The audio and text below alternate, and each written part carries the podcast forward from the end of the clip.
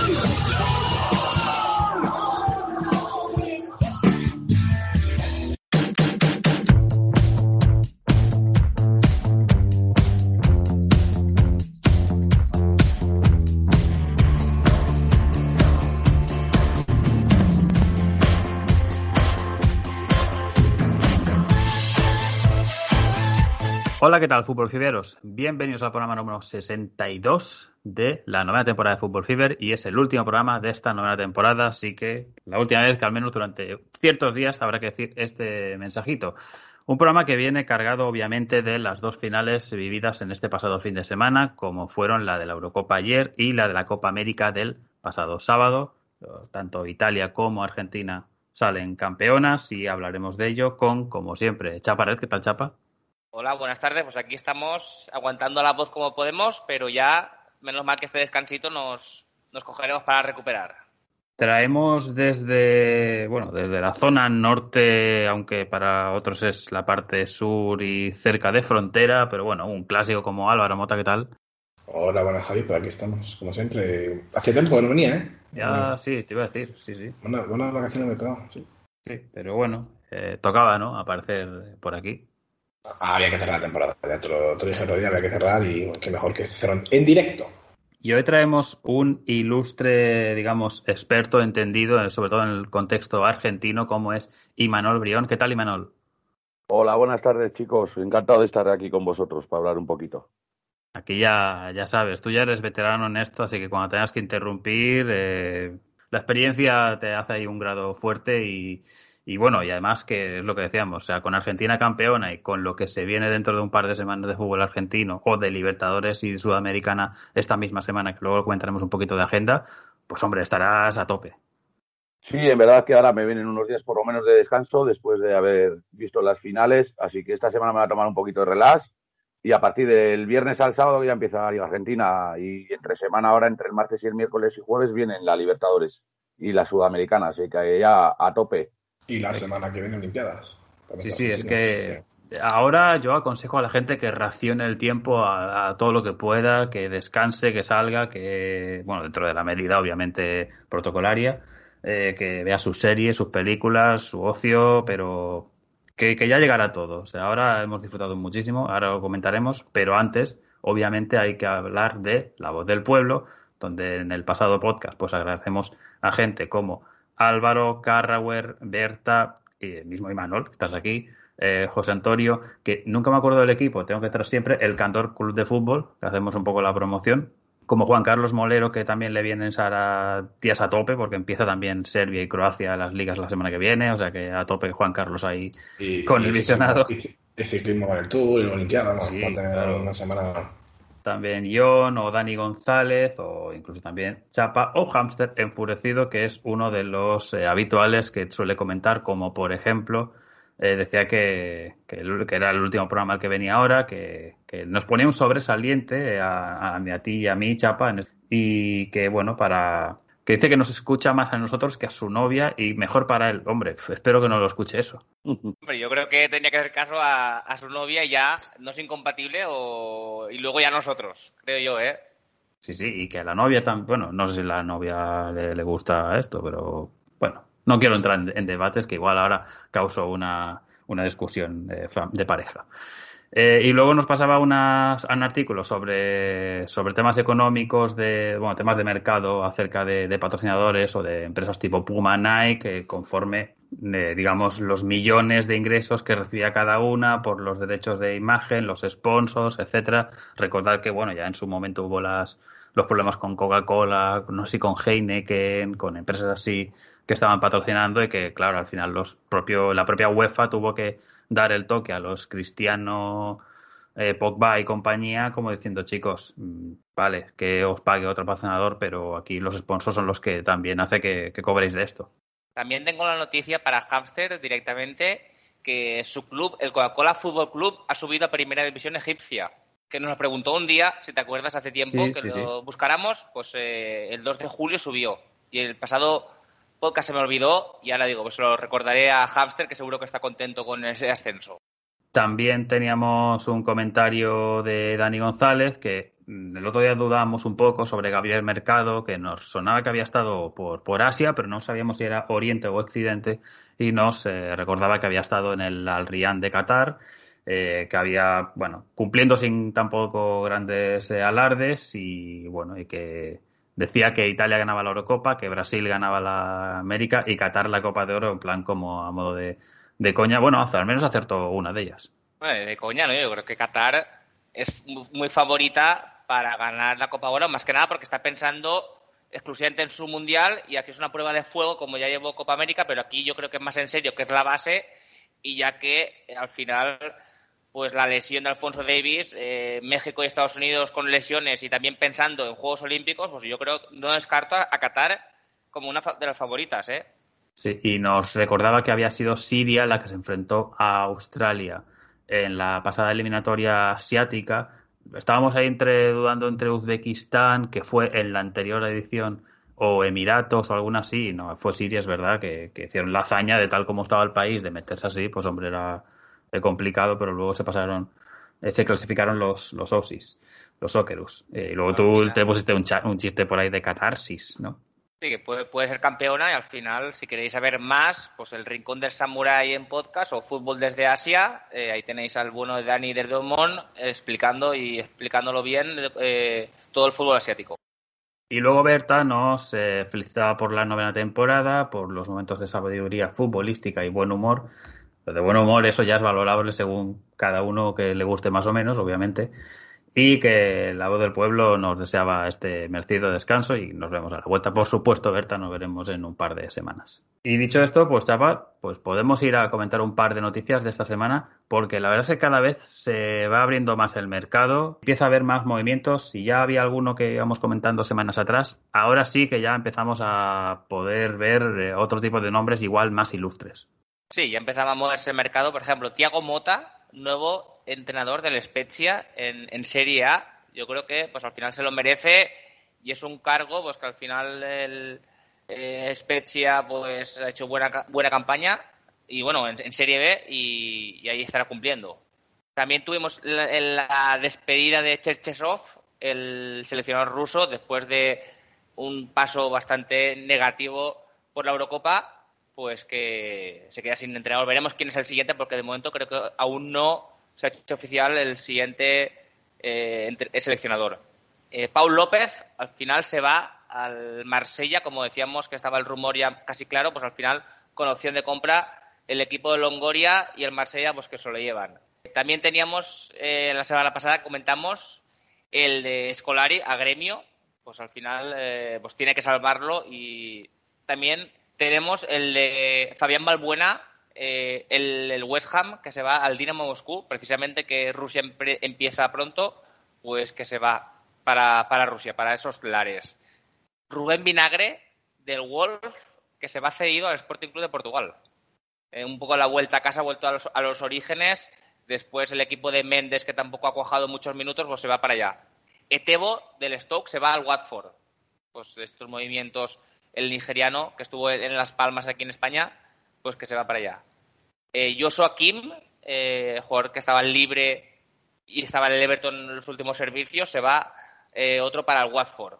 Por, por un momento pensaba que habías dicho Joshua Kimmich, o sea, me, Sí, sí, yo me- también, se, eh, me- se había revuelto todo. Digo, yo menos mal. No, no, yo, Joshua King, el, el noruego. Nelson Oliveira, el ex del Depor, que estaba libre, se va para el PAOK de Salónica.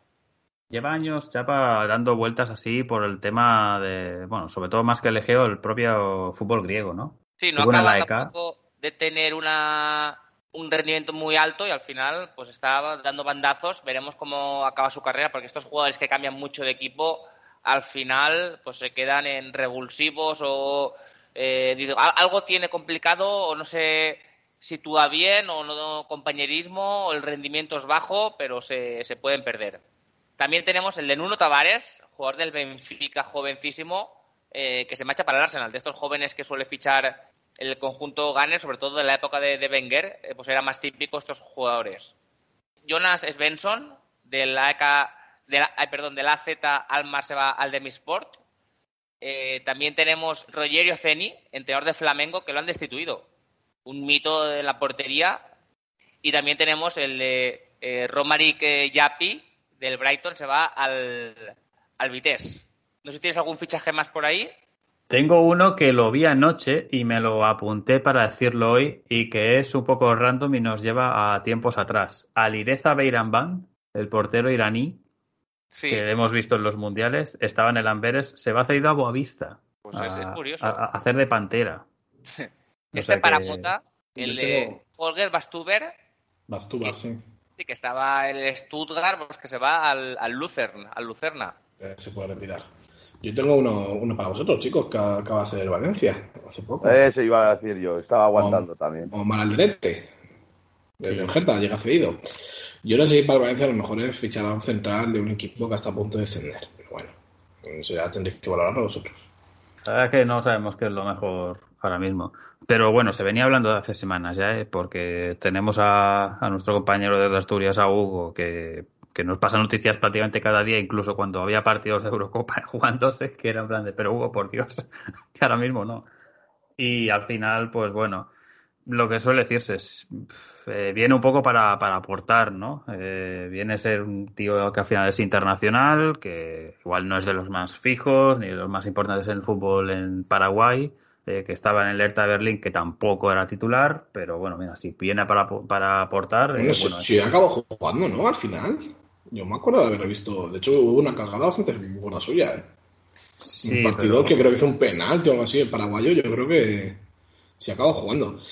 No sé, ¿eh? a mí no me parece tampoco el mejor jugador, creo, para el Valencia, pero bueno, eso lo decidirá lógicamente el tiempo. sí. Y no sé si, no sé si dijisteis el sorprendente fichaje a mí de Quasón, de que se va de la liga alemana para irse al, al Etifak saudí. 27 ahí. añitos. Eudermon le echará un ojo. 27 Otra. añitos, ¿eh? A mí me parece un poco crecer carrera, pero bueno, allá, allá el bueno del sueco. Silva Widmer del Basel al, al Mainz. Mota, por dos millones y Oh. medio. Me parece buen fichaje para el Mainz, lógicamente. Mira, hablando del Mainz, del presidente pierde a Quasón, que no son mejores jugadores. Sí, no, Alemania ha habido algunos movimientos interesantes. Yo, por ejemplo, el de el último que ha hecho el, el, el Stuttgart, o sea, la Eintracht, perdón, de fichar Jesper Lindström. Otro me apuntita más, Javi, para el equipo de Eintracht, que tiene pocos. Pero bueno, eh, yo creo que la salida de, Han- de este de, de, de, eh, de, iba a decir. Sí, de, Rebic, va a ser inminente. Eh, están esperando yo creo solo enga- enganchar la pasta, como era enganchar por Andrés Silva. O el, el de Niklas Dors, eh, centrocampista alemán que estaba en el Gent, eh, por 7 millones a la Augsburg. Qué buen fichaje para Augsburg para un centro del campo. Eh, Niklas Dors, si no me fue campeón de la sub-21, ¿no? Con- Sí, sí, correcto. Y, y buen papel que hizo. Mm, bueno, parece ser un jugador. Mm, Alemania está moviendo un poco el mercado, pero es cierto que está moviendo bastante bien, yo creo, ¿eh? O sea, vamos a ver, ¿no? Eh, quedan todavía por algunas eh, fichas por mover. Yo, por ejemplo, ayer oía prensa española, decían de, de, de, de Haaland. Yo creo que Haaland con el movimiento Sancho no se va a mover ya. A no ser que llegue una oferta hiper mega astronómica, pero ya han enganchado el dinero que querían. Está claro que uno de los dos se tiene que ir. Y veremos a ver cómo acaba la cosa, pero yo por ahora en Alemania creo que el mercado se está moviendo poco, pero lo poco que se está moviendo yo creo que son movimientos buenos, excepto, por ejemplo, el Ecuador, que sigo diciendo que no entiendo cómo se va un equipo de, de Arabia Saudí. O sea, y gratis además, es que no, no se da ni por pasta. Si fuera por pasta, pues todavía lo entiendo, pero gratis me parece un movimiento un tanto arriesgado para el Mainz. Entiendo que el jugador y sus representantes habrán tenido mucho más hablar que el equipo de Maguncia, el equipo de Carnavalesco. El contrato, ¿no? Más que nada. Uno Sí. que le gustará a Javi A ver, será el de Michael Olis, 19 años, que se lo lleva el Crystal Palace eh, por 9 millones. Entre él y Eze va a hacer una pareja de estas jóvenes, tipo de que para ficharlo en, en el en el Bivenger para esta temporada de Premier y yo creo que se adapta bien pues jugar en el centro del campo que va a dejar muchas perlas y hablan de, de lo mejor de la Championship el, el curso pasado. Y esta para Imanol, eh, Carlos Lampe, el portero incombustible boliviano del Always Ready, que se va a Vélez Salfiz. Ahí a imitar un poco Sí. a, a. ¿Cómo era el por- Chilaver? Que era también un portero así también muy, muy, muy bueno. Sí, la verdad que es un, fichaje sorprendente, la verdad, porque también ellos no esperaban Vélez que se les iría su portero titular Boleda y se les ha ido que, que lo querían varios equipos de, de Argentina y alguno y alguno brasileño. No se ha decidido a dónde a dónde quiere ir ni ha dicho a dónde va, pero sí es verdad que sorprende bastante el, el fichaje. Y luego el, el- el del Cádiz, este, que supongo que, que ha hecho. Sí, ¿qué te parece el, el fichaje que ha Me hecho? parece, me parece buen portero, bueno, un portero típico argentino de, de- de paradas increíbles, pero unas, un- unos fallos garrafales también. Creo que, que está convocado para ir a los Juegos Olímpicos como uno de los tres mayores de, de 23 años. Eh, Eh, Conan, ¿no? Sí, y nada, yo creo que, que es buen portero también, ¿eh? Eh, Ledesma, lo único que, bueno, primer año en Europa también el pasado, Cádiz un equipo al que le llegaba mucho, pero bueno, yo creo que, que puede ser un gran portero de aquí a unos años. Veremos a ver este año, eh, que una vez que ya conoce la liga, conoce un poco el estilo de juego de, su equipo, la defensa, que también es muy importante. Sí, pero sí es verdad que en, en Argentina eh, llevó bastante bien el, el peso del equipo también, ¿eh? El parece que cambia de bando es Joao Mario, que estuvo el último año cedido en el Sporting. Parece que el Benfica está muy cerca de coger al exjugador que se ha desvinculado ahora del, del Inter. Supongo que le pagará más, pero bueno, al final, eh, criado en la cantera eh, del Porto, luego se fue muy joven al Sporting, pues un poco tocaría casi los tres grandes el, el bueno de Joao. Aquí Javi, ¿eh? Sí, a ver, su carrera ha ido ya un poco en declive, todavía tiene calidad para ofrecer, pero, pero bueno, ya en un rol secundario. ¿Y hasta aquí la parte de noticias? Sí, aquí todo lo de fichajes ya está comentado. Bueno, pues vamos a pasar, si os parece ya, a lo que es un poco charlar de la final de ayer por la noche, la que dio como vencedora a la selección italiana sobre la inglesa, después de, de cómo se planteaba toda la, la previa del partido, con que Inglaterra llevaba días haciendo lo de Football's Coming Home, con aficionados colándose para entrar en Wembley ante una seguridad que, que hacía lo que podía porque total tampoco era tal como seguridad, eran stewards, era como si nos ponen a nosotros ahí a, a contar entradas y a dar paso a la gente, pero que no Yo somos de yo, seguridad. yo no, yo no me había jugado, ¿eh? Sí, Yo también. Pero, pero es eso, claro, dices, Ahí ¿qué se pusieron petardos, petardos en el culo, ¿eh? O sea, también la gente, no si lo visteis. Fua. la foto. Sí, he visto unos cuantos y vídeos uh, bastante. Madre mía, que es que. Al, fi- al final parecía No, no, casi no, el, asalto al Capitolio o una cosa así, que dices, van todos de golpe, al final dices, mira, es que me- mi integridad como steward, pues la tengo, la- ahí la policía tenía que haber hecho más cargas y tenía que haber sabido lo que había. Pero vamos, esto hay que dar las gracias a, a Michel Platini, que fue el que organizó esta gran Eurocopa, muy bien organizada, sobre todo llevando a países como Bakú, país muy democrático, o a estadios como el de San Petersburgo, que su césped era bastante malo. Bueno, tampoco podemos hablar mucho de cartuja, pero bueno. Y eso es lo que nos ha aportado en la Eurocopa. Al final Inglaterra tenía todas las de ganar y Javi, por lo que sea, no... no, no, ¿eh? No, a ver, claro, al final. Eh, lo que sí que es verdad que yo para nada me esperaba un inicio con un gol de Inglaterra en el minuto uno de partido y que menos que ese gol lo hubiera marcado Luke Shaw, que de los 11 jugadores, quitando a Pickford, hubiera sido el que menos hubiera dicho que hubiera marcado el, el gol en una final, ¿no? Y a pase de Trippier, los dos. Y, y- y a pase de Trippier, que Trippier al final sí que es un buen, un buen asistente, que viene de una jugada previa con la arrancada de Kane que abre bien a banda para el centro del eh, jugador del Atlético, pero el remate ahí de primeras, además, te- remate complicado, ¿eh? porque es un remate que bota justo antes y que se le puede ir al limbo, como que le fue para adentro, tampoco tenía mucho que hacer ahí Donnarumma, sí que es verdad que al final entraba solo, no estaba cubierto la entrada del lateral izquierdo inglés, pero bueno, se puso por delante de Inglaterra y esto cambió un poco la dinámica de la que podía ser la perspectiva del partido, ¿no? Igual, pues una Inglaterra más dominante o una Italia igual, como lo habíamos visto en la fase de grupos o en los primeros partidos de, de eliminatorias, ¿no? Con ese rol de tomar la posesión, pero no fue así. Al final, con el gol, y Italia se vio obligada a ir hacia arriba. En cambio, yo me esperaba un poquito más de Inglaterra, ¿no? De, yo le decía aquí a los, amigos que estaba viendo en casa el partido, decía, Inglaterra no puede meterse atrás ahora mismo eh, 85 minutos. Digo, es que el público, o sea, o, les va a acabar pitando o van a tener que hacer algo de, meter un poco de miedo, ¿no? Tuvo una ocasión Chiesa que es un balón que, que, dispara desde la frontal que se marcha rozando el palo, pero es lo único así destacado en la primera mitad.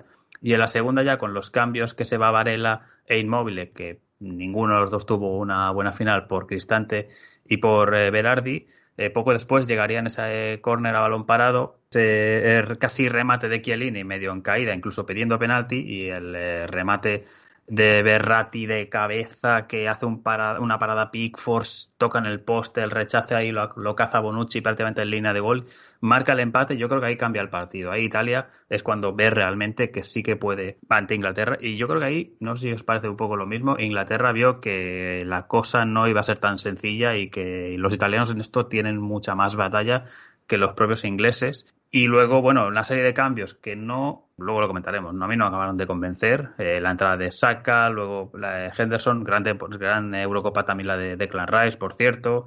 La lesión de Chiesa antes del final de los 90 minutos, que igual eh, es la lástima un poco al final de, del partido. Y luego, pues, eh, la prórroga, más cambios y la tanda de penaltis, que aquí, chicos, cuando visteis cómo estaban eligiendo los ingleses, ¿no os parecía que era un poco de, vale, va a lanzar Kane, va a lanzar Rashford, va a lanzar tal? Y luego de repente como que cambió un poco la dinámica y las paradas de Donnarumma y de Pickford cambiaron un poco lo que iba a ser.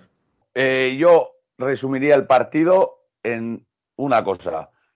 Pensar y dejarlo todo al, al azar, porque al final un penalti se puede entrenar, se puede entrenar tres horas en los entrenamientos, pero no tiene la presión del partido la gente silbándote, insultándote. Está visto que en Argentina, yo me escapo un poco hacia mi lado, ¿eh? El otro día contra Colombia visteis a, a Martínez, a Amy Martínez, que a, a Jerry Mina le, le, dijo de todo. Entonces, eso, eso que nos entrene. Pero saques a Rashford y a Sancho en el minuto 119, aún no lo pongas de lateral para que cuando lance su penalti eh, lo falle, Sancho lo falle y, saque lo, y saca lo falle, me parece el resumen global del partido, porque es que Southgate ha estado haciendo en toda la Eurocopa, a mi, a mi parecer, ha tenido miedo de, ir a por los partidos, con la pedazo de selección que tiene, con los jugadores que tiene, con todo, pues de siete partidos creo que seis los ha jugado en casa, eh, público en todos los partidos. Ayer yo creo que había más de 70.000 personas, pero bueno, eh, menos 6.000 personas que eran italianos, los demás a favor. Yo creo que ha estado pegando palos de ciego y ha llegado hasta donde ha llegado, yo creo que porque el público les ha llevado en volandas y tuvieron un par de partidos, pero lo de ayer de hacer el cambio en el 119 me pareció, y tener que poner a un lateral, un delantero o un extremo, en este caso como es Rashford, ponerlo de lateral solo para que lance el penalti y que luego lo falle, eh, para mí es el, el resumen de la Inglaterra del Euro de este año. Yo os quiero preguntar una cosa. ¿En qué partido he visto superior a Inglaterra su rival? Excepto en el de Ucrania. Pero Eso es. Y, o sea, y es el único partido que jugó fuera de casa. Claro, eh, no sé, o sea, para mí no fue mejor que Croacia. Mira que Croacia, para mí, ha dado un bajón serio desde el Mundial. No fue nada mejor que, que Escocia. Tuvo de, demasiada suerte de no encajar un gol, porque también sabemos que es Escocia. Eh, creo que luego jugó en la República Checa, ¿no? También ganó 1-0, ¿no? Algo así. Eh, sí. Bueno, pues se han, se han, acomodado en una buena defensa, un buen portero, y luego lo, lo, los han ido bajando, pues a, a, lo poco que han hecho. Bueno, sí, con ese penalti inventado, lógicamente, que, que, se inventan contra Dinamarca, para mí fue bastante superior a la selección inglesa. Pero como tú dices, el cambio del 118, no entiendo. Si es para hostiar los penaltis, lo entiendo, pero es que eh, Rashford y, y, este, y, y, y Sancho, Sancho, ¿cuántos balones tocaron antes de tirar el penalti? Pues yo creo que sacó más de banda Rashford en un saque de banda que hubo y poco más. ¿Y, y cuánto tocó con el pie? Cero. O sea, ah, es, que es, es, no tocó, es, eso. O sea, y encima hace los cambios con un corner en contra. O sea, también. Eh, es, es, no sé, yo sinceramente eh, yo creo que se ha beneficiado de, como dice, jugar en casa, de tener un buen sistema defensivo, lógicamente, porque es un cagón, o sea, es un cagón Southgate.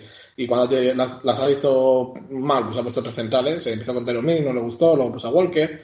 Bueno, y al final lo que ha, ha, demostrado es que, bueno, pues sí, se puede llegar con un equipo, como dices, tiene uno de las mejores selecciones, yo creo, sí, quizá de los mejores eh, conjuntos, a lo mejor no las mejores ideas, pero sí de los mejores conjuntos, pero lógicamente Italia fue para mí bastante mejor y, y, al final tuvieron suerte de llegar a los penaltis, que para mí ya fue una ventaja increíble porque Italia tuvo buenas ocasiones. Yo creo que si no se hubiera lesionado quizá eh, no hubieran llegado tan lejos. ¿eh? Berardi ah. eh, y el Gallo y el Gallo Belotti empeorará mucho la selección, ¿eh? ¿Sabes qué pasa también? Eh, perdona, Chapa, un segundín. Eh, que Inglaterra, en ese aspecto, llevaba tantos años haciendo calamidades en portería y en defensa que lo que han querido asegurar era más el tener, el ser seguros atrás, el, el ganar partidos por 1-0 o 0-0 como fue la fase de grupos con Escocia y luego ya, pues mira, el partido de Ucrania se encuentra con el primer gol, Ucrania además bastante cansada, luego dos goles al inicio de la segunda parte que se ponen ya 0-3 prácticamente en, en un momento, entonces es un partido distinto. Pero luego, bueno, Alemania, Alemania que estaba también cansada de la fase de grupos A, que había Alemania le, le pasó que que jugó en un partido del. Bayern y si no eso, si hubiera sido otro, Javi hubiera metido gol. Pero bueno, si no hubiese el Bayern, ya sabes que. Pero es eso, al final eh, yo creo que ha querido más el hecho de cerrar en defensa y, oye, no encajar goles, estar seguros atrás y tal, que más que eh, dar oportunidad a gente de arriba, porque es que decías, es que tú mira el banquillo que hay, mira los Sancho, los eh, Rashford, los eh, o cuando los puedes turnar, o sea, incluso puedes hacer que un día Kane juegue menos minutos para estar mejor de cara al final del partido, del siguiente, o cosas así, ¿no? Muy poco banquillo, muy pocos cambios, y la mayoría eran los mismos. Grealish, lo mismo, o sea, pon a Grealish de titular en vez de igual a Saka en algún día. El pobre chico, Saka, que sale ahí, no tiene un buen partido y además lanza el último penalti que dices, igual Saka no era el más indicado para lanzar el quinto penalti, no sé. Pero bueno, dale chapa. Al final Inglaterra yo lo que ha hecho Southgate es que coger un bloque e intentar hacer cohesión desde la defensa, porque es lo que decimos, que vienen de hacer el ridículo tan ridículo. Aquí tiene una selección tremenda, una calidad muy buena, y al final te has basado todo en jugadores veteranos, un centrocampista todo plano, Rice y Phillips, era eh, cortar y al final intentar que algún jugador talentoso, en este caso eh, Mount, fuera el desequilibrio. Luego Sterling a correr y Kane incluso tenía que bajar a recibir muchas eh, ocasiones que al final estás un jugador diferencial eh, que puede incrustarse entre los centrales italianos y eso le ha condicionado mucho. Y al final Southwich, pues lo que ha hecho mal creo que ha sido los cambios, porque al final eh, pues, te, adelantas el primer minuto, tampoco vas a ir a lo loco a atacar, ha sido a lo defensivo, poco a poco Italia ha ido mejorando, luego hubo algún tramo que Inglaterra tuvo algo para atacar más, pero es que los cambios que hace, como decimos, son, son to- totalmente eh, cada vez peor, porque al final saca saca que no hace nada absolutamente, ni en, el, ni en el partido ni en la prórroga. Luego saca Henderson, que tampoco hace el mejor partido, que quiere Grillis, que se esperábamos mucho, intenta algo con calidad, pero tampoco acaba haciendo. Y al final, como decimos, Sancho y Rashford los pones únicamente para tirar los penaltis, pero es que eh, poco a poco te se van eh, comiendo la tostada los italianos y van mejorando y todo el mundo sabíamos que los penaltis podía ganar, porque al final es una lotería.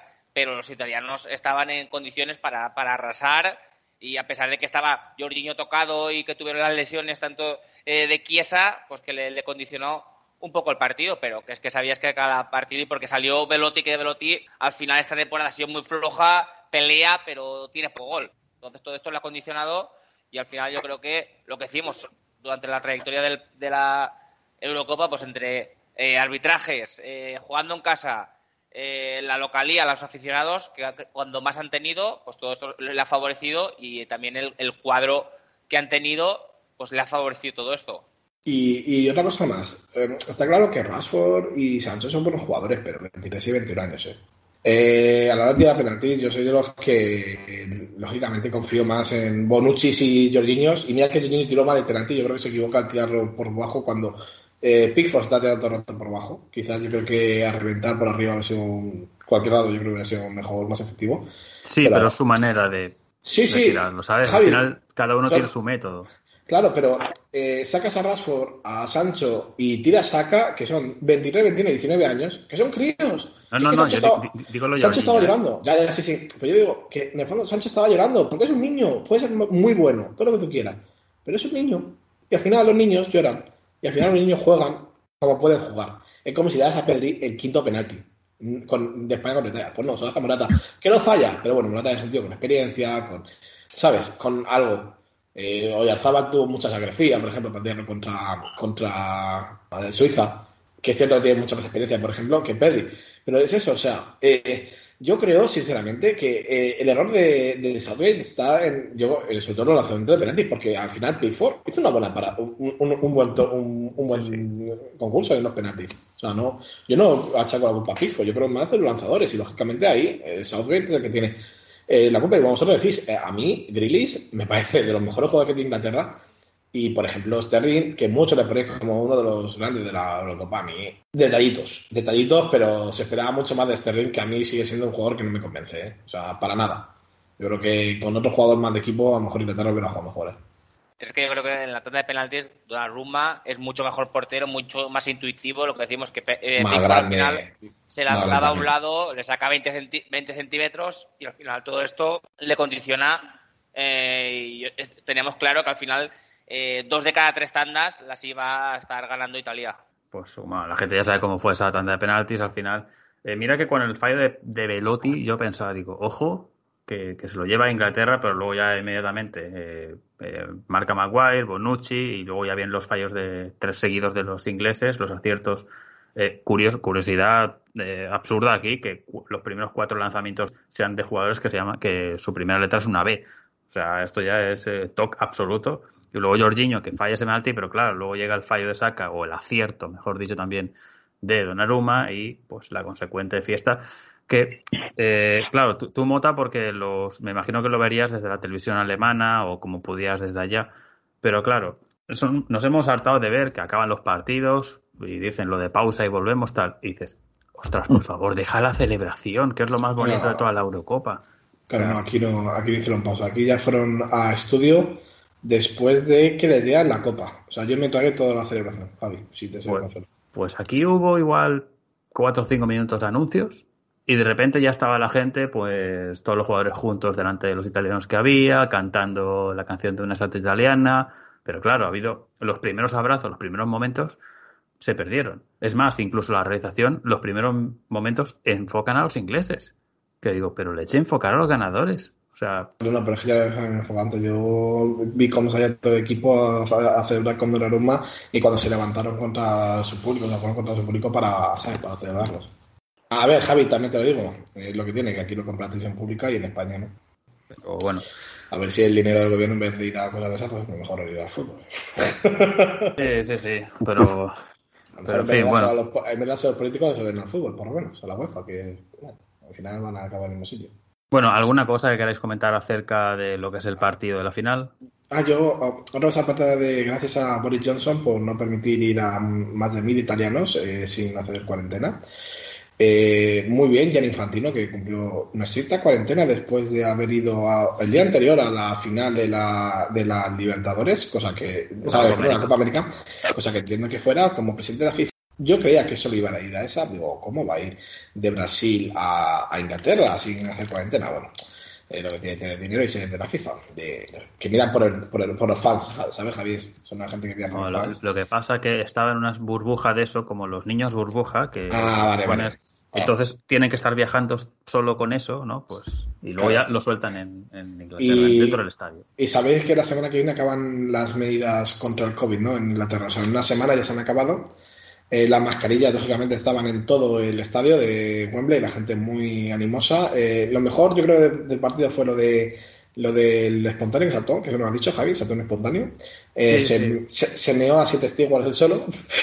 Aquí no No, no, ni, ni aquí no pero, lo, lo de Eriks lo tragamos Eh, eso- desde eso- el principio hasta el final. Eso, eso iba a comentar, lo de Eric en planitos cortos, no va a ser que la familia no lo haya visto, pero del espontáneo no, que al final les das, les das eh, publicidad. Bueno, eh, la UEFA siempre mirando por fans. Eh, muchas gracias por todo, Ceferín.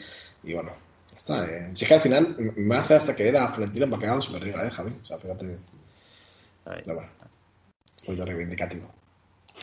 Pues tengo los datitos. Eh, campeón de Champions y de Eurocopa. Eh, no lo conseguía un italiano desde Maldini y Albertini, Donadoni y Massaro en el 94, eh, que entonces fue con el Mundial, obviamente.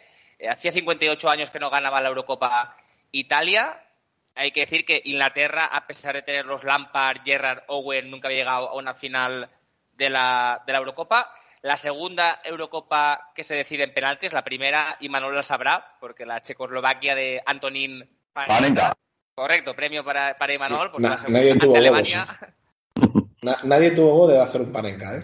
O sea, Ya, hombre, es que para hacerlo.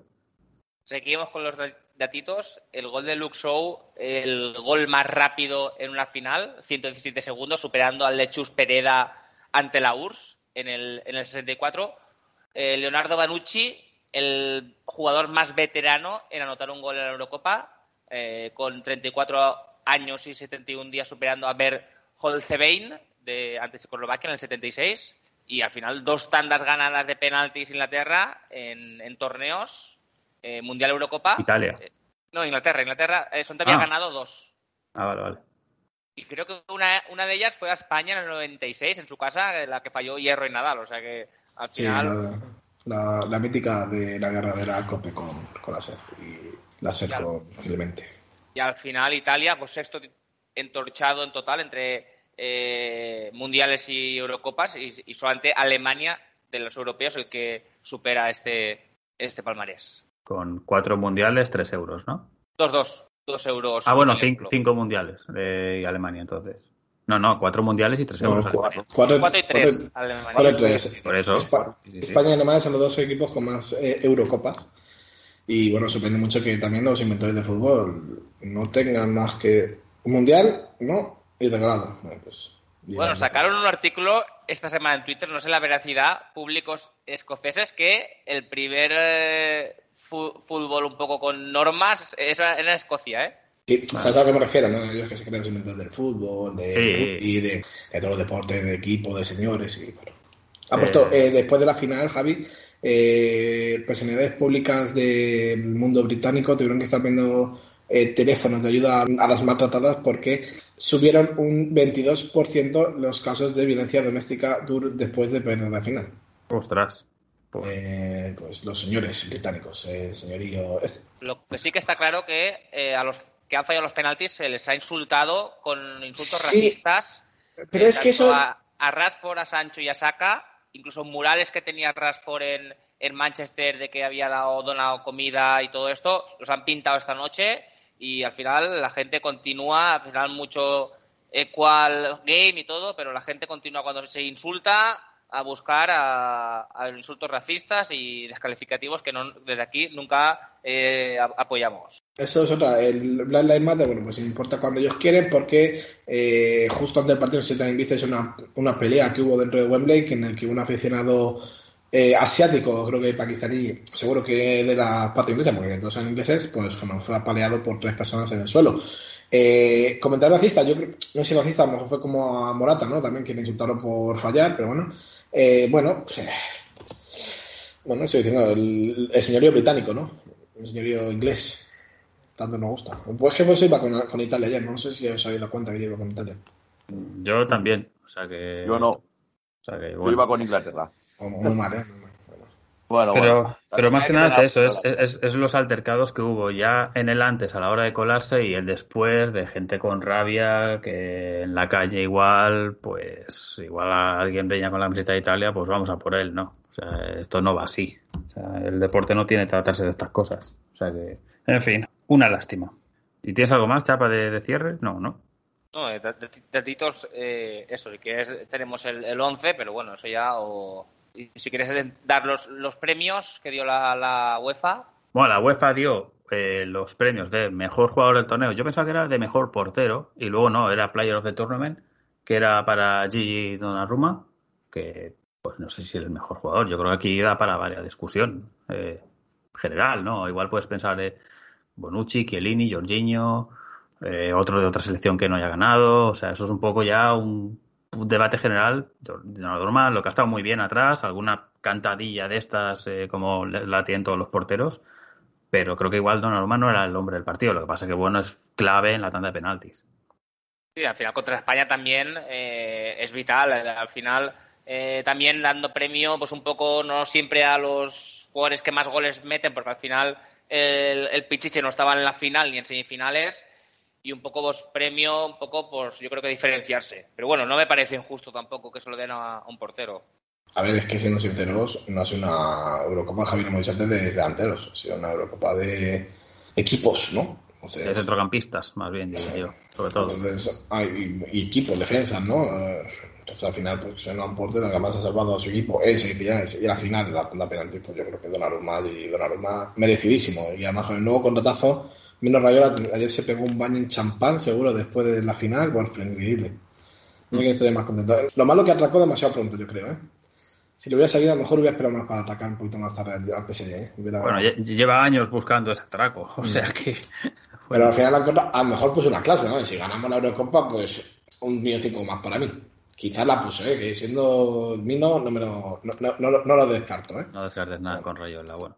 Eh, jugador eh, mejor joven del torneo eh, lo dan a Pedri. Yo aquí coincidimos todos, o la mayoría. Yo dicho antes, yo soy, yo soy a, a, a Damsgaard, ¿eh? Yo, Pedri bien, pero... mm. Yo también, ¿eh? Eh, Tenía el mismo nombre yo también. Es que yo, Yo- no soy muy. Yo creo que Pedri ha hecho cosas muy bonitas, pero ha habido momentos del, del partido en los que estaba muy, muy fuera del partido. Por ejemplo, el gol en primera puerta de, de que, que se mete España contra Croacia, yo creo que es prácticamente. eh, sí, el error es de Unai Simón porque no controla bien, pero el pase de Pedri es criminal, ¿eh? O sea, eh, el- nunca el se pase es pasa malo, a la pero-.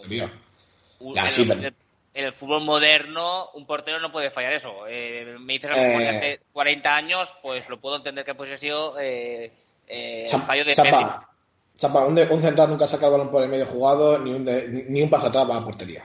Nunca. Yo- yo- sí, Son yo los he visto. fútbol. Yo lo he visto de, de laterales y centrales metiendo pases de en plan de Y nunca es, hay que y es pasar. un error, y nunca hay que pasar, y nunca hay que pasar atrás. Entonces, el error ahí de- del que pasa más que el de- del que recibe. Lógicamente, Unai Simón puede tener un error. Y el error es de Unai Simón porque no controla bien, él mismo lo dice. Pero si el pase no va a portería, es un error. Pero aún así, 18 años titular con España. Yo creo que. partidos y yo creo que el centro del campo eh, ha dominado. Está claro que Dastar también ha hecho una gran copa. Yo lo diría más jugador revelación. Exactamente, podemos ir ahí. Jugador de revelación, para mí, Damskar. Sí, podría ser también, sí. Porque a no mí me valdría para los dos. ¿eh? No, no. No, y, claro. Y menos con después de lo de Eriksen, claro. Si no, Sí. no hubiera jugado en todo el torneo igual. ¿eh? Sí, yo creo que sí. eh, Yo creo que no se ha ido antes por dar un poquito más de potencia a Eriksen, pero yo creo que el que hubiera caído era, hubiera sido Bradwaite, ¿eh? en, en todo caso. Vale, eh, os voy a proponer el equipo revelación. Yo lo tengo claro, pa- para yo- mí es yo- Dinamarca. Es que a mí, por ejemplo, República Checa me ha gustado mucho, ¿eh? Eso, O- eso iba a decir también. O incluso Hungría, ¿eh? que dentro del grupo que, que, que tuvo, yo creo que Hungría se pudo haber cargado alguna y no se la cargó por falta de experiencia quizás, la baja también de Soboslai en momentos clave, ¿no? De su mejor jugador, su mejor más calidad. Yo estaría por ahí, ¿eh? Eh, Dinamarca lo ha hecho muy bien, pero yo creo que Dinamarca venía con cartel, ¿eh? Para hacerlo bien. O sea, Sí, pero después de lo de Eriksen, pues al final de Dinamarca perdiendo los dos primeros partidos, nadie esperaba eh, que se hubiera presentado en semifinales llegando a una prórroga. Y al final un poco la revelación también era en ese ámbito de la, la selección que más lejos lleva dentro de, de- de sus eh, expectativas. Lo que estoy viendo aquí es una corrección, y ahora lo entenderéis, es el premio de mejor joven del torneo se otorga a los jugadores eh, que nacen a partir del 1 de enero del 98. Damsgaard tiene 21 años ya, Ah, entonces no entraba dentro de ese joven de torneo. Te- Tiene 18, son tres menos. claro, entonces, claro, es que Bellingham jugó muy poco. y bueno, Sí. Otro que también puede haber jugado un poquito más, aunque Rice y Phillips han estado muy bien. Que al final, ya que al final sí cemento y más cemento, o sea, lo que ha hecho, lo que te decía, Inglaterra ha fomentado no, que no recibir para, para aguantar ahí la esta, ¿no? A vosotros nos hemos dicho que después de en rueda de prensa que ni se dio una Coca-Cola y una cerveza, ¿eh? Para Cristiano y poco. Bueno, que se beba lo que quiera ya, o sea. Eh, de- después de la que hizo en, en, en- sí. en los penaltis con Jordi Alba, yo creo, creo que quisiera ya, ¿eh? Sí, Pero si es que en los lanzamientos que estaban eh, ayer en la final, es que se está riendo, está con cara de seguridad, está con, diciendo, sí, yo confío en los míos, yo... Es que si le hubieran dado, yo creo que hubiera tirado el penalti y lo hubiera metido, ¿eh? O sea, Puede ser. Pero bueno, eh, aquí no tenemos el, el, eh, goleador del torneo porque a- en el ranking, digamos, eh, se dan a Cristiano por tener cinco goles y una asistencia como el que más, luego cinco goles, cero asistencias Chic y cuatro goles Benzema, además por el rango de los minutos disputados. Sería, digamos, el podium de, de, este torneo, eh, CR7, eh, y Benzema. Yo no voy a proponeros el, el- el, digamos, el- los mejores goleadores, sino el mejor gol de la Euro. No sé cuál es el que más os ha gustado. El de Chic, diría yo, contra eh, República Checa, si no me equivoco, fue, ¿no? Ese- Escocia. Contra Contra Escocia. Escocia, contra Escocia, ese fue un Sik, golazo. Modric, eh, Dan, Dancast, eh, por haber sido en, en esos tres, yo creo que es el podium. Yo creo que Mo- Modric, la calidad eh, en ese gol es tremenda. La de Sik es también eh, de colocación y, de- y sobre todo muy vistoso. Y la de Dastan, la, la, la folla seca que pega, también es brutal. Yo añado aquí el gol de Pogba, que es el 3 a 1 de Francia a Suiza. Eso es un golazo. Uf. Sí. Y, es y- y- tremendísimo. ojo, no nos olvidemos del gol de Martin Dubravka contra España, ¿eh? Eso hay que meterlo, ¿eh? Eh, lo, que, lo que sí que es verdad es que es la Euro con más goles en propia de, de- de todas. O sea, me parece que han sido, si no me equivoco, 11 goles en propia. O sea, es- 11 y 3 contra España, 2 Y- contra Alemania, 1 contra Italia, 1 contra Croacia, 1 contra Eslovaquia, 1 contra Francia, 1 contra Bélgica y 1 contra Inglaterra. ¿no? O sea, España- creo que sumando los últimos 50 años no habían tantos goles juntos como en esta Eurocopa de Don propia puerta. España se ha metido 3 goles, le ha metido tres goles de primera puerta y se ha metido en primera puerta. Somos los que, los que mandamos ahí, ¿eh? Pero bueno. hay un dicho que se dice que es eh, compartir es vivir, ¿no? Eh, la traducción. O sea que, También el gol de Morata contra Croacia también fue bastante bueno, ¿eh? Ese el boleón que le engancha ahí con el 4-3, yo creo que sí, también muy bien. O la sí. pilicueta, creo que fue, ¿no? También que se incorporó desde atrás y la jugada en sí. Pero yo, Ha habido goles yo- muy buenos, Sí. pero a nivel general la Eurocopa yo creo que muy bien, ¿eh? O sea, Yo, cre- yo creo que Yo creo- ese día, ese día España, Croacia y Francia, Suiza fue un pedazo de día, ¿eh? Fue un pedazo de día increíble. Si os digo la verdad, que ya soy un poco más veterano, yo creo que es la mejor competición de selecciones desde hace muchos años, ¿eh? Es que porque- veníamos del Mundial de Rusia, que fue bastante aburrido, ¿eh? Muy aburrido. Bueno, la Eurocopa de Francia tampoco fue muy buena. No, yo, el Mundial de Rusia, yo me. Sí, el partido creo que Francia-Suiza el mejor de la Eurocopa, vamos a decirlo así. Y lo que dice Manuel al Ojo, final. ojo, eh. El Croacia, digo, el Hungría-Alemania estuvo bastante bien, ¿eh? Eh, Alemania tuvo momentos de jugar bastante bien al fútbol y Hungría se defendió muy bien y luego ese gol nada más que le metían el gol. Hungría yo creo que no ha hecho tan mal papel, ¿eh? O sea, es que yo creo que No, no, al final queda bien. fuera, al final queda fuera, lo que digo, por eh, yo creo que Alemania se fue con todo, pero también Alemania se conformó con ese empate que le daba pase. Pero yo creo que Alemania, si hubiera estado un pelín más. eh, o sea, si creo que si perdía Portugal se quedaba fuera, ¿no? O, o algo así. eh, yo creo que Hungría hizo muy buen papel y el partido de contra Alemania me gustó bastante. Además, con la lluvia, recordad que ese día cayó una troma de agua increíble. Por ejemplo, en mi pueblo se fue la señal de televisión, tuvimos que ponerla vía internet porque se fue la antena, ¿eh? O sea, imaginad la que cayó, increíble. O sea, fue un día de lluvia. me gustaría puntualizar en ese grupo que estás diciendo que al final sí Hungría ha hecho una buena Eurocopa, pero también hay que decir que en octavos de final los tres de ese, de ese Se grupo que se, se eliminaron. O sea que también les cogió a las tres un poco, yo creo que un poquito fuera de, de forma también a todas. ¿eh? Entonces yo creo que Hungría también hay que sumarle que jugaban en casa, no sé si de los tres jugó dos, con el campo lleno, que yo creo que también influiría para, para que ellos se vendrían un poquito arriba. Mira la, el gol de, presentación contra la mesa de la periodista y el demás. gol de tira Fiola, el, el gol de tira Fiola que tú dices contra Francia, que da contra la mesa y tal, ese también estuvo. Sí, sí. Emocionante al final era la primera vez después de la pandemia que jugaba, que veía yo un, un estadio lleno, ya me eh, un poco me emocionaba la piel de gallina ahí, todos los húngaros ahí eh, cantando juntos y toda la distancia de seguridad inexistente, pues imagínate a los jugadores el ambiente que, tenían que haber sufrido los, los rivales. Pero bueno, para ir poniendo el punto final a lo que ha sido esta Eurocopa, eh, podemos hacer aquí eh, nuestro 11 de torneo o nuestra convocatoria del torneo. Empiezo por ti, Chapa, si quieres. Me dices un poco tu valoración, a ver. Yo sobre la Eurocopa, pues muy contento, un poco me he reencontrado otra vez con el fútbol, de enamorarme de nuevo, eso es lo típico que, que te llega, que dices, ya te convalida durante, ya tienes ganas básicamente que lleguen Juegos Olímpicos no es lo mismo, porque al final el fútbol es un, casi de lo que menos veo, pero que llegue ya a Qatar, sobre todo las fechas finales, porque al principio tiene pinta de ser un poco turra, pero bueno.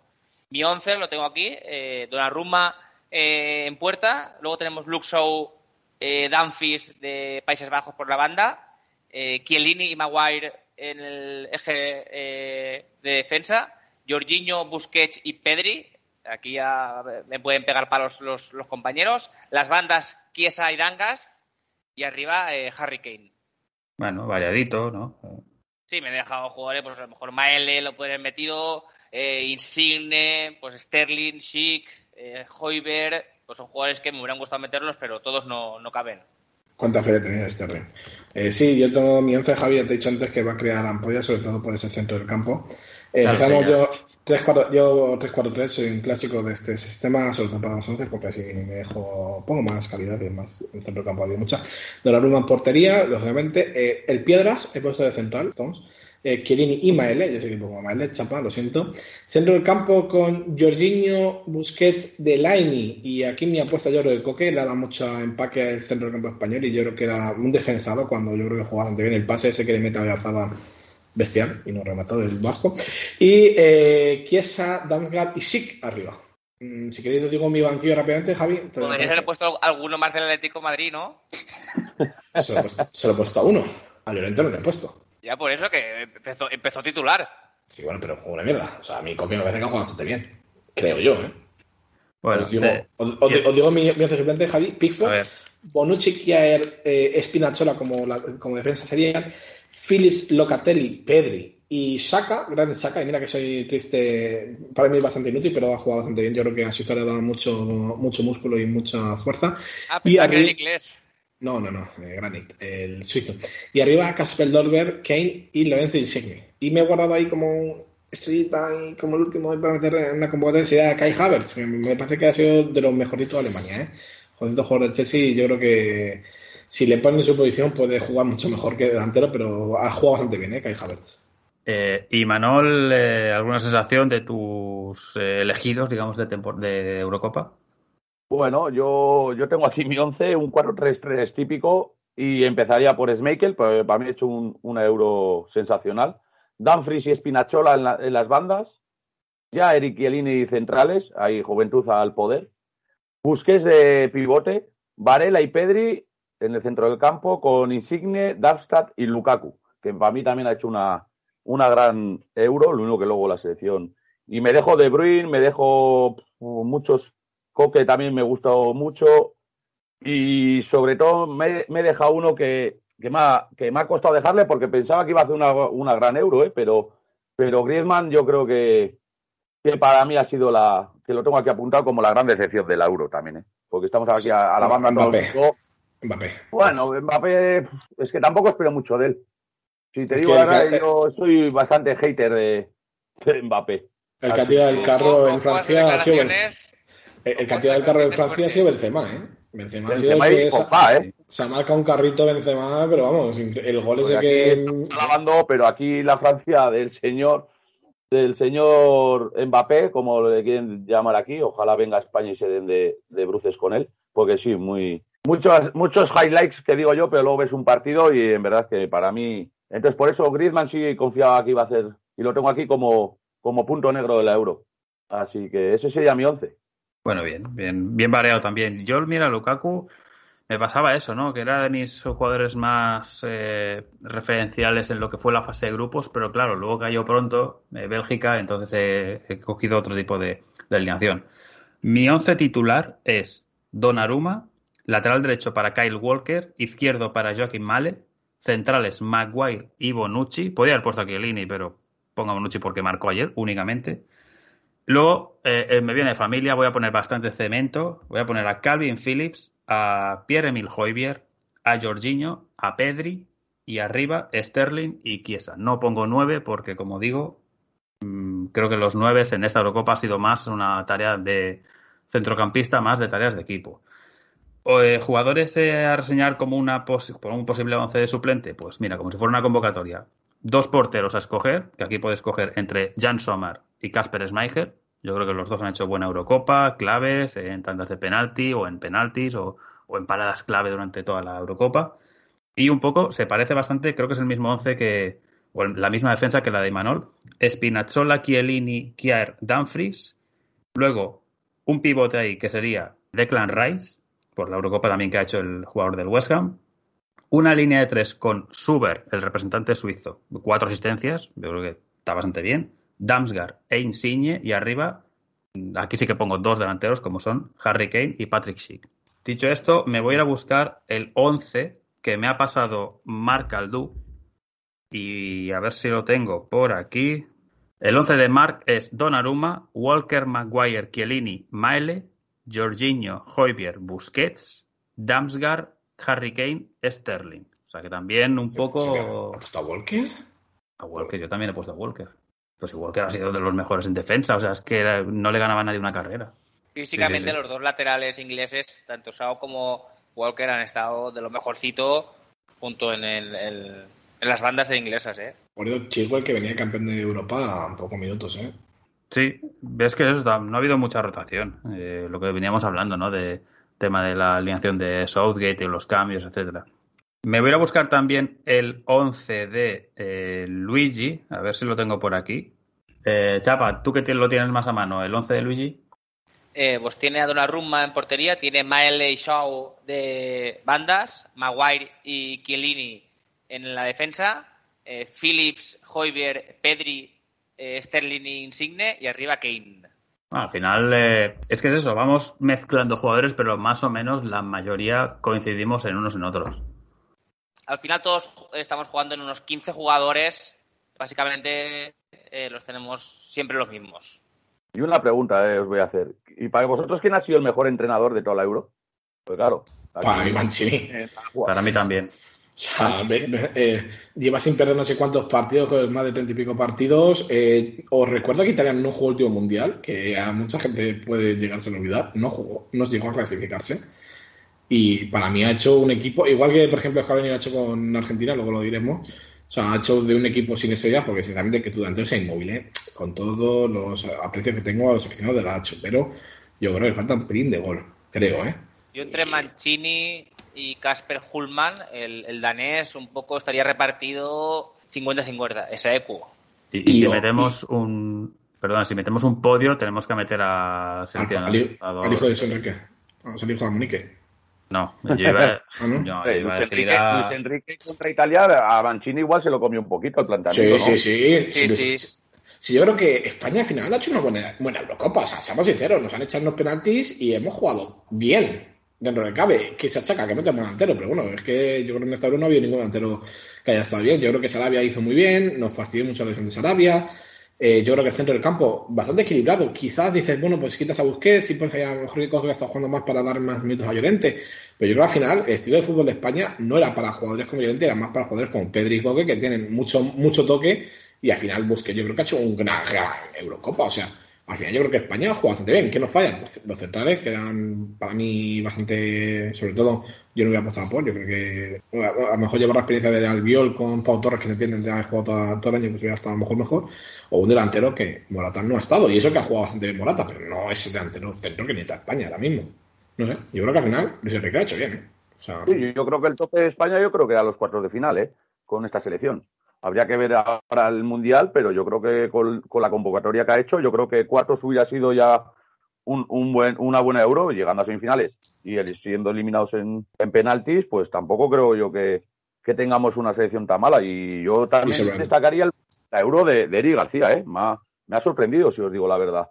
Y sobre todo no nos olvidemos que España viene de unas fases finales, de que en Brasil nos echan en, en grupos, de que nos echa una Italia mucho más bacana que esta, os recuerdo, en, en Francia, que nos echa Rusia en su mundial en penaltis jugando peor todavía que, que cualquier de ahora. O sea, España eh, al final ha mejorado mucho las imágenes. Claro, es que nos quedamos con que hemos ganado un mundial y dos Eurocopas, pero que ha habido ya, pues ya 10 años, 11 años eh, desde el último mundial que ya han pasado unos cuantos torneos y España no ha vuelto a hacer ese fútbol desde, desde la Eurocopa 2012, ¿eh? O sea, ni lo vamos a volver a ver, eh, porque al final los jugadores también cambian el estilo, los entrenadores.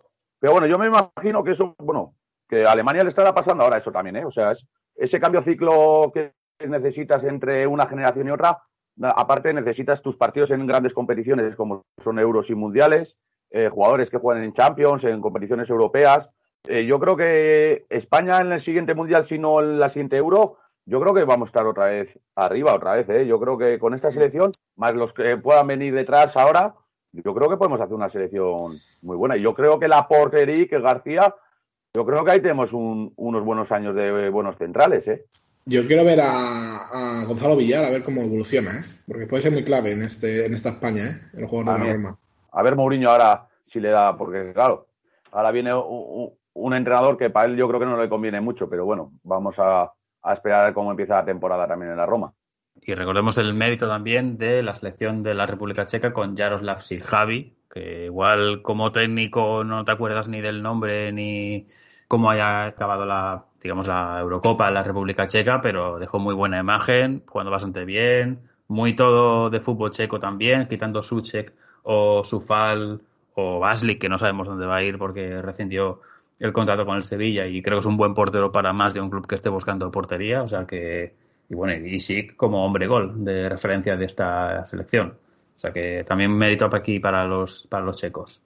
Y os voy a dejar, si os parece, con eh, un audio que me ha dejado Marc Aldú, eh, un poco de despedida de temporada y de sensaciones que le ha dejado en esta Eurocopa y de Copa América. Muy buenas a todos chicos, pues no podía faltar en este último día de la temporada de Fútbol Fever. Eh, un saludo a todos, eh, compañeros primero que todo y bueno, no podía fallar eh, tras este final de temporada ¿no? con estos dos torneos tan grandes que han dado el punto y final a una temporada un tanto extraña todavía por la pandemia del COVID. Esperemos que ya la siguiente sea con un poco más de normalidad, sobre todo que ya veamos como hemos visto los últimos días, gente en los estadios.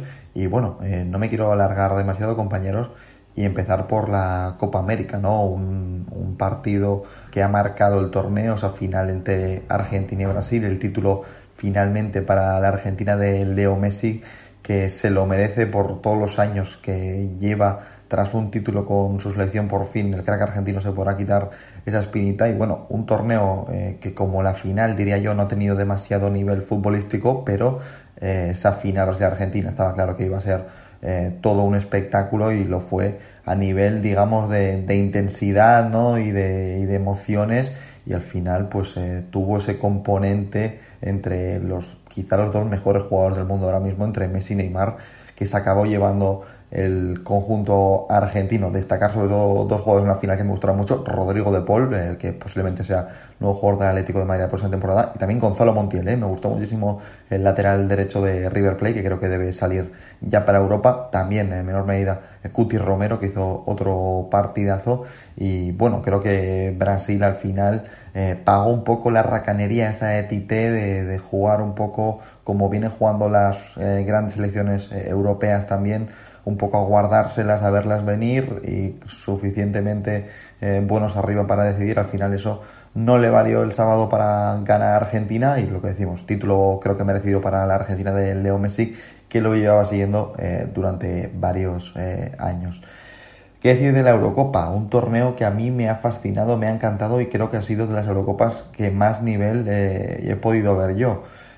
sobre todo hay equipos ya, digamos, que no se pueden ganar fácilmente. Ya no hablamos de Dinamarca, que ha sido una dignísima semifinalista, sino es que prácticamente no ha habido ninguna goleada. La de España eh, contra Eslovaquia, la de Inglaterra contra Ucrania se me ocurren ni poco más. Selecciones como Hungría, que parecía que iban eh, a estar desahuciadas en un grupo de la muerte, plantaron cara y estuvo prácticamente a 10 minutos de meterse en los octavos de final. Macedonia también, que debutado en un torneo, ha hecho un papel eh, más que digno. Y bueno, una Eurocopa, lo que digo, de, mucho nivel que al final se acaba llevando eh, Italia, ¿no? En una Eurocopa también donde hemos visto muchas prórrogas, muchas eh, tantas de penaltis y un poco marcado por eso, ¿no? Por la igualdad de, de, todos los equipos y destacar sobre todo en esta Eurocopa que ha sido la Eurocopa de los mediocentros posicionales o defensivos, ¿no? Creo que los tres, cuatro mejores de esta Eurocopa han sido en esa posición. Para mí, lo voy a decir ahora, el MVP de esta Eurocopa es Jorginho, porque es el mejor jugador y el sostén eh, de la selección campeona. Creo que Italia hubiera cambiado muchísimo si no hubiera estado Jorginho sobre el campo, pero bueno, qué decir también de la Eurocopa de jugadores como Sergio Busquets en España, como Pierre-Emil Hoiberg en Dinamarca o mismamente el doble pivote formado por Rice y Calvin Phillips en Inglaterra. Creo que ha sido una Eurocopa donde esta posición se ha reivindicado como principal o como eh, algo importantísimo para los eh, equipos hoy en día para sostenerlos. Y bueno, una final donde Italia supo sufrir ante Inglaterra eh, con esa pareja formada por Bonucci y Chiellini que parece que tendrán 40 años y seguirán dando masterclass de, de cómo defender. Y bueno, una Italia valiente, creo que tenía menos argumentos que, que Inglaterra pero al final Mancini supo sacarlo mejor rendimiento. Eh, yo creo que es incomprensible la manera y la gestión de Gareth Southgate, que muchos podrán defender que sí que ha llegado a semifinal, a perdón, a la final eh, con esa gestión, pero es que bueno, yo creo que dejar a tanto talento en el banquillo también es un, tomar riesgos, porque parecía que lo que no quería hacer, pero bueno, dejar tanto talento al banquillo al final es un riesgo tremendo y eso se evidencia en el cambio de ¿no? la entrada de Sancho y Rashford en la final, en el 118, cuando prácticamente solo son para tirar penaltis. Es una eh, gestión que creo que va a dar mucho que hablar, que le puede salvar a Saudi del cuello que llegaron a la final, pero es que Inglaterra lo ha tenido todo rodado, ha jugado todos sus partidos en casa y al final, pues esa racanería eh, le ha llevado a, perder una Eurocopa que parecía eh, ganada o parecía encaminada en todos los sentidos. Nada, chicos, no me quiero enrollar eh, más. Eh, ha sido una Eurocopa muy bonita. También estuvo muy bien la final de, la Copa América, por eso, por esa intensidad que, que, hubo en el, en el partido. Y nada, compañeros, un saludo a todos. Espero que estéis todos bien y nos vemos la siguiente temporada. Un abrazo.